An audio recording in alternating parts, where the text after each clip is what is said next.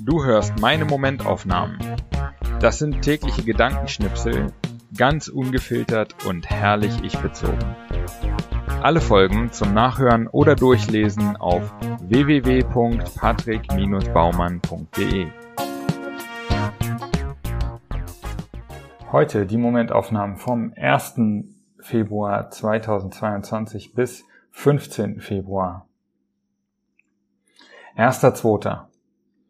Ich finde Gendern eine ziemlich schlechte Lösung für ein Problem, das ich verstehe. Und ich glaube, das geht vielen Kritikerinnen und Kritikern des Genderns so. Sie verstehen das Problem, finden die Lösung aber holprig. Ich bemerkte bei mir, dass es mir wirklich widerstrebt, in meinen Texten zu gendern, dass ich aber oft bewusster formuliere, in Klammern zum Beispiel beide Formen verwende. Vielleicht brauchen wir manchmal schlechte Lösungen für ein wichtiges Problem um erstmal auf das Problem aufmerksam, machen, aufmerksam zu machen und irgendwann auf bessere Ideen zu kommen. Zweiter, zweiter. Heute, heute war wieder einer dieser Tage, an denen ich viel zu wenig Zeit hatte, alles zu schaffen, was ich schaffen wollte. Was dann wieder dazu geführt hat, dass ich ziemlich viel geschafft habe. Dritter, zweiter. In einem Interview sagt die Krisenberaterin Anastasia Umrig, was man in der Krise machen kann. Sich nicht von der Lehre in sich selbst abzulenken, beispielsweise durch exzessives Feiern oder Netflix rauf und runter gucken. Kommt die Lehre, dann lass dich in sie hineinfallen. Ich kenne aber viele Menschen, die, wenn die Traurigkeit kommt, sofort eine Weinflasche aufmachen oder tindern. Wenn die Traurigkeit kommt, sich sofort abzulenken, das kenne ich gut. Vierter Zweiter. Mein Rechner gibt keinen Mucks mehr von sich. Reparatur unwahrscheinlich. Also wieder Krisenmodus. Zum Glück kann ich mir einfach einen neuen kaufen und es kostet nur Geld. Ich könnte auch tagelang rumeiern und versuchen, ihn doch reparieren zu lassen. Aber das ist das gesparte Geld wahrscheinlich nicht wert. Fünfter Zweiter. Ich bin kurz davor, mir einen neuen Rechner zu kaufen, als der Reparaturservice anruft und mir sagt, dass mein alter Rechner zu retten sei. Das spart mir 1000 Euro, aber ich bin trotzdem fast enttäuscht, dass es kein neuer werden wird. 6.2. Wir gucken die sehr empfehlenswerte Doku The Tinder Swindler auf Netflix, in der es um einen Typen geht, der jahrelang Frauen um insgesamt rund 10 Millionen Euro betrogen hat. Der erste Gedanke ist, wie naiv man sein muss, um sich von so jemandem verarschen zu lassen. Aber dann denke ich, dass es bei mir sicher auch nicht viel bräuchte. Man muss bei jedem Menschen wahrscheinlich nur die richtigen Knöpfe finden, die man drücken muss. Siebter Zweiter. Im Apartmenthaus, in dem ich jetzt wohne, sind unten ein paar kleine Läden. Auf dem Weg nach oben linse ich in einen hinein. Da steht die Chefin, scrollt durchs Handy und lässt gleichzeitig einen Hula-Hoop-Reifen kreisen. Achter Zweiter. Mein Rechner ist wieder kaputt nachdem ich ihn gestern aus der Reparatur zurückbekommen habe.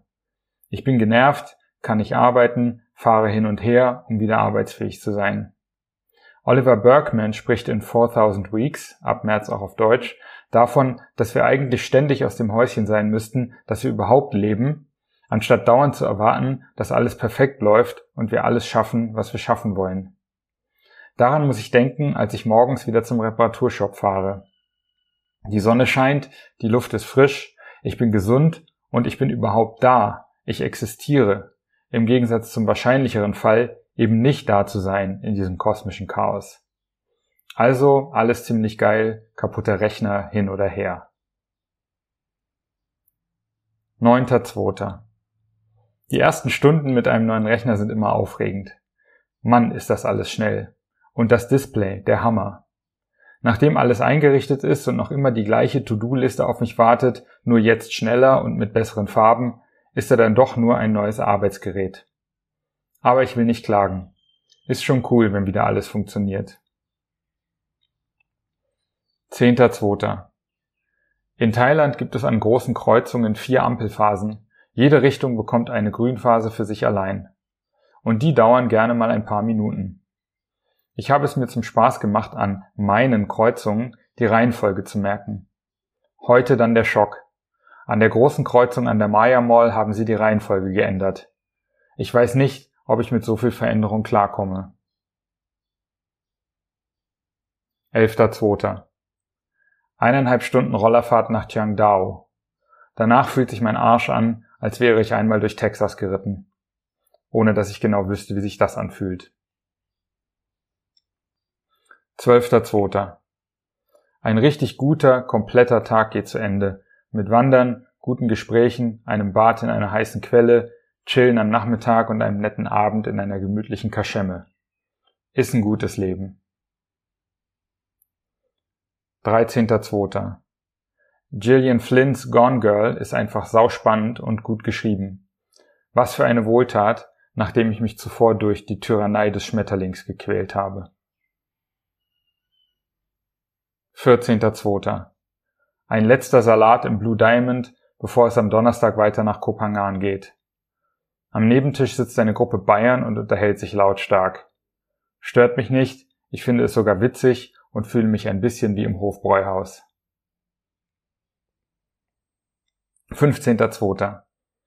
Der hippe Barbier ist total begeistert, dass er meinen Bart trimmen darf. Kommt in Thailand nicht oft vor. Als wir darüber sinnieren, wie lange ich den Bart noch wachsen lassen könnte, erreicht sein Glück neue Höhen.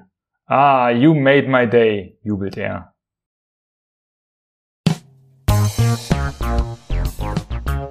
So, das war's auch schon wieder für diese zwei Wochen Momentaufnahmen.